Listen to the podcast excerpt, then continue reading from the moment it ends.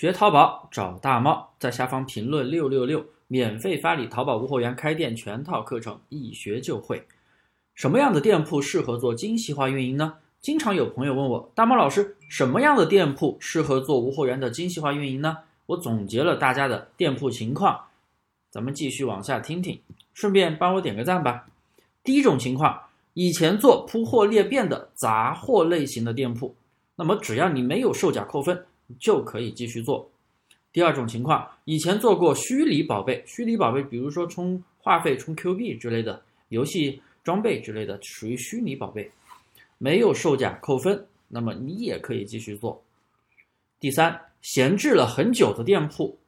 只要没有售假扣分，你同样也可以继续做。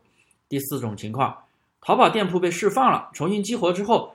评分变成了零，DSR 评分是零，那么只要你没有售价扣分，你同样可以继续做。第五种情况。淘宝店没有任何的操作，然后呢，用这个号在做闲鱼卖货。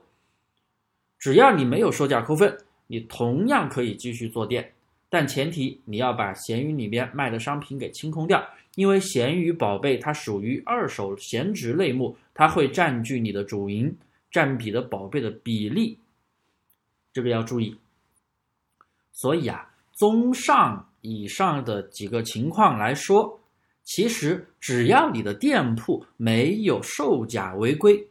近九十天内没有达到过违规节点，也就是你近九十天内的一般违规扣分、严重违规扣分没有达到十二分，那么基本上你这个店铺是可以继续来重新做淘宝无货源的精细化运营的。那么这些问题我就讲到这里，你清楚了吗？如果还不清楚，可以添加评论下方的微信大猫五三八三，并订阅我的专辑，我免费发你全套的淘宝无货源开店课程，有问必答。